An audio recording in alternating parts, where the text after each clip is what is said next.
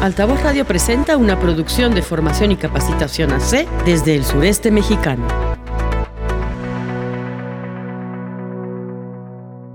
Las Moradas. Hola, muy buenas tardes, ¿cómo están? Yo soy Carolina Damián, bienvenidas a su espacio Las Moradas, desde el sureste mexicano para el mundo. Como siempre, estamos con ustedes todos los martes a través de Altavoz Radio por la 1011 FM a las 5.30 de la tarde en temas en la defensa de los derechos humanos con perspectiva de género. Saludos a quienes nos sintonizan en Chiapas y en frontera con Huehuetenango, Guatemala. Estaremos abordando el día de hoy, el 25 de noviembre, que se conmemora el Día Internacional para la Eliminación de la Violencia contra las Mujeres. Contaremos con la cápsula informativa de Miriam González desde el Instituto para las Migraciones y MUMI desde la Ciudad de México. Pero antes de comenzar con toda esta información, nos vamos a ir con una melodía y comenzamos. Quédate con nosotras, estás escuchando Las Moradas. Bienvenidas a todos, todas y todes. Pareciste una noche fría no lo a tabaco sucio y a ginebra. El miedo ya me recorría mientras cruzaba los deditos tras la puerta. Tu carita de niño guapo se la ha ido comiendo el tiempo por tu vena. Y tu inseguridad machita se refleja cada día en mi lagrimita. Una vez más, no, por favor Altavoz Radio. Altavoz. Altavoz. Altavoz. Altavoz. 101.1 FM. Las Moradas. El 25 de noviembre es el Día Internacional de la Eliminación de la Violencia contra la Mujer.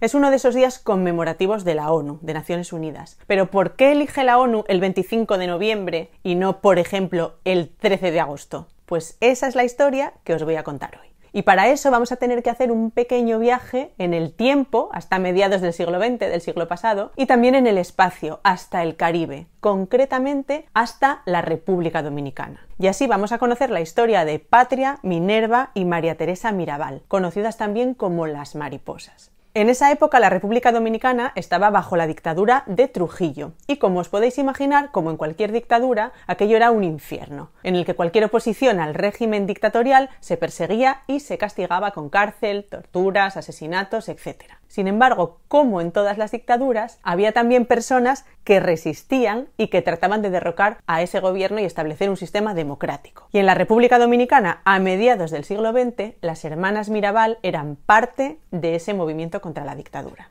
Claro, como os podéis imaginar, a Trujillo no le hacía ninguna gracia. Y ellas, precisamente por su oposición al régimen, fueron perseguidas, fueron detenidas, encarceladas, torturadas, violadas, lo clásico pero aún así siguieron con su tarea y con su compromiso con la resistencia política. Y hay una historia que cuenta que además a Trujillo le gustaba Minerva Mirabal. Y como buen dictador pensaba que podía hacer y deshacer lo que le daba la gana en todos los sentidos.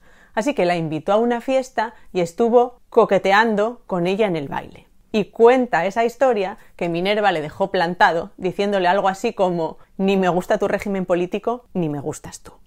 Bueno, el caso es que Trujillo, pues como os podéis imaginar, no se lo tomó muy bien y la persecución de las Mirabal continuó hasta que llegó un punto en el que las mariposas, que era su nombre en clave, se convirtieron en un problema demasiado molesto para el dictador. Cada vez eran más conocidas, la gente las quería y les caían bien, y entonces Trujillo las mandó a asesinar.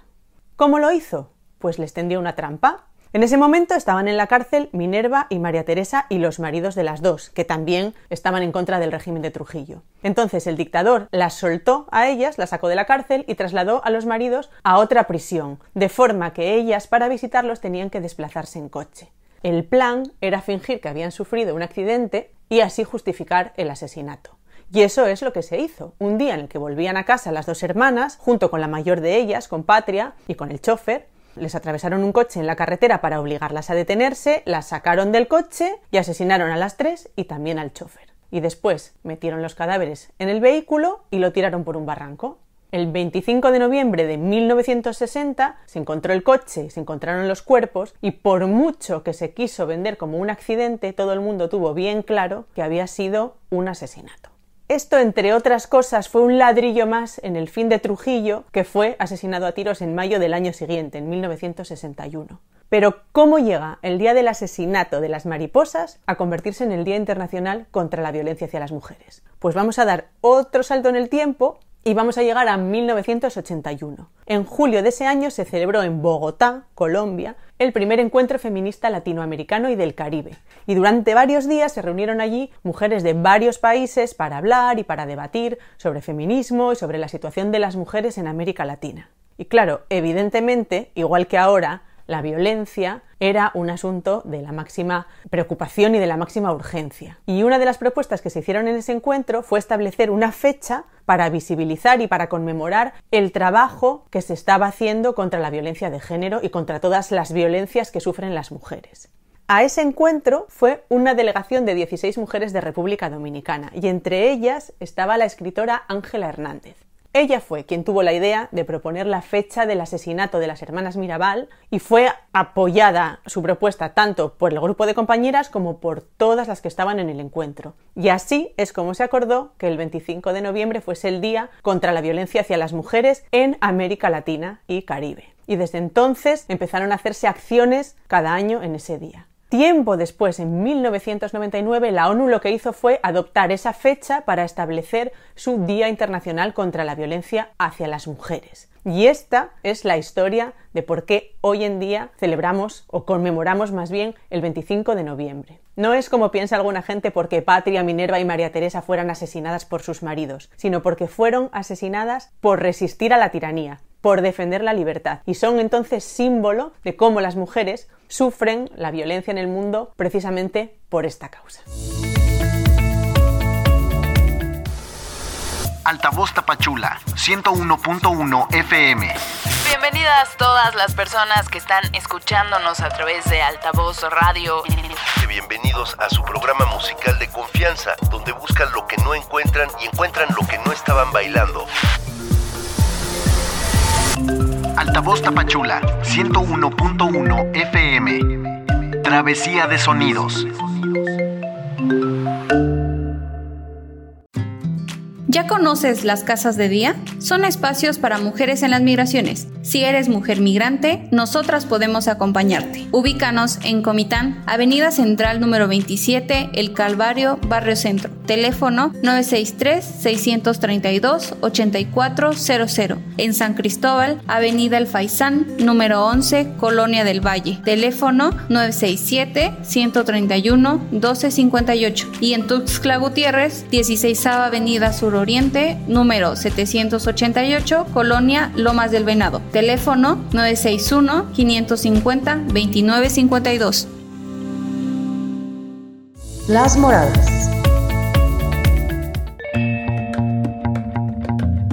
Miriam González nos comparte su nota informativa desde la Ciudad de México.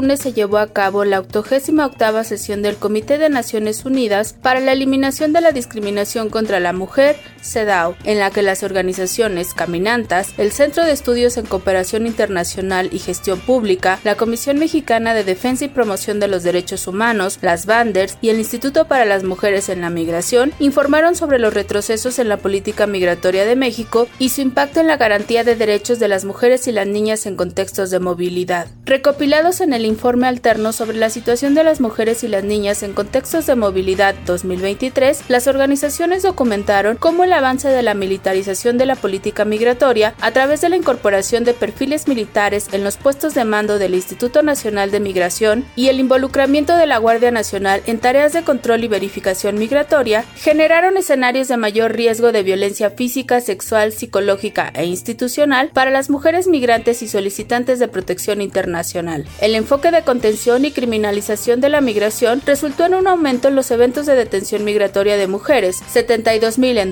2022 frente a las 32.000 registradas en 2018 durante el noveno examen del Estado mexicano frente al Comité CEDAW. El documento emite una serie de recomendaciones al Estado mexicano, entre las cuales se encuentran elaborar lineamientos y criterios públicos desde una perspectiva de género que faciliten al personal de la Comisión Mexicana de Ayuda a Refugiados robustecer el nexo causal por razón de género en los procesos de solicitud y reconocimiento de la condición de refugiadas de las mujeres y las niñas, fortalecer con recursos humanos y materiales a las fiscalías especializadas en delitos contra personas en movilidad, desvincular la documentación migratoria con autorización para trabajar de la oferta de un empleador, garantizar el acceso a la seguridad social de las jornaleras agrícolas migrantes y sus familias, reconocer las necesidades de las mujeres desplazadas internamente, mejorar la coordinación entre el Instituto Nacional de Migración, las Procuradurías de Protección de Niñas, Niños y Adolescentes y los sistemas DIF para la protección efectiva de la niñez y la adolescencia migrante, garantizar el acceso a la justicia y reparación del daño y generar programas y políticas públicas orientadas a garantizar el derecho de las mujeres y las niñas en contextos de movilidad a una vida libre de violencia. Las organizaciones hacen un llamado al Estado mexicano a generar un mecanismo interinstitucional para implementar las observaciones finales que emita el Comité CEDAO en el marco del décimo examen, así como las recomendaciones elaboradas por las organizaciones a fin de garantizar los derechos de las niñas y las mujeres en contextos de movilidad. Para las moradas,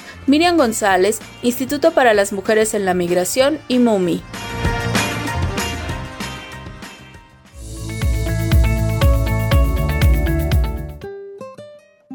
Retornar a nuestras comunidades de origen también es un derecho humano, no a la xenofobia y discriminación. Un mensaje de la Red de Gestoras por la Defensa de los Derechos Humanos.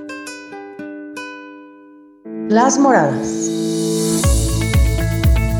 Estamos de vuelta aquí en tu espacio, Las Moradas, y como siempre hacemos un cierre con algún comentario o alguna reflexión sobre el tema abordado el día de hoy. Y precisamente esta fecha conmemorativa, pues no hay nada que celebrar, más bien es recordar para no olvidar que las mujeres en toda la historia de la humanidad siempre han luchado por un lugar y que todos los derechos que tenemos el día de hoy han sido por esas mujeres feministas, que algunas lo saben y algunas no, pero lo son, haciendo acciones pequeñas o grandes cambios en la historia de la humanidad para que el día de hoy las mujeres que estamos aquí podamos asistir a la escuela, podamos votar, podamos elegir con quién casarnos, con quién no, elegir nuestra propia religión, si queremos tener una, si no, nuestra ropa, nuestra forma de vestir, etcétera. Podríamos poner tantos ejemplos y eso no ha sido algo que los hombres nos han dado, por decirlo de esta forma. No, no nos han otorgado esos derechos que nos corresponden como humanas de este planeta Tierra. Eh, somos iguales a los hombres en derechos, somos diferentes físicamente, podemos realizar diferentes actividades sin duda, pero somos iguales en derechos humanos. Que nunca se nos olvide, solo por el hecho de existir en el mismo planeta que los hombres. Y bueno, con eso me, despido el día de hoy también estamos conmemorando los 27 años de la Fundación de Formación y Capacitación, que en el Facebook nos encuentras como FOCA, FOCA. Tuvimos una, una conferencia de prensa donde eh, dimos toda la información del año, de las actividades, logros y objetivos y agradecimientos a todo el equipo, a todas las personas involucradas durante todos estos largos años. Se dicen fácil, pero requieren realmente mucha decisión, mucha disciplina, mucha convicción social, mucha resistencia, mucho compromiso y muchos valores humanos para poder resistir al paso del tiempo y lograr posicionarte en un espacio de temas políticos sociales, en los temas migratorios, sobre todo en esta frontera sur de Chiapas, en México, y poder lograr ser un referente como fundación en el sureste de México en la investigación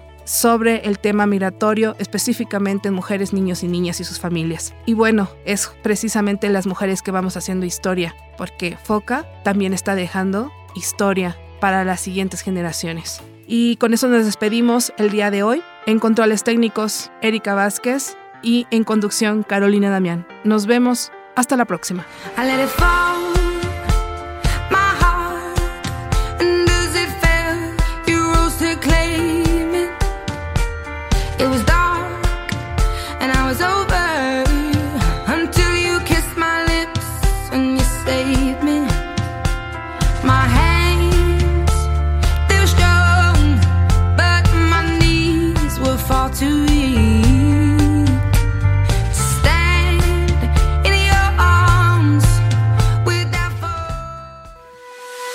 Esta fue una producción de formación y capacitación AC para Altavoz Radio.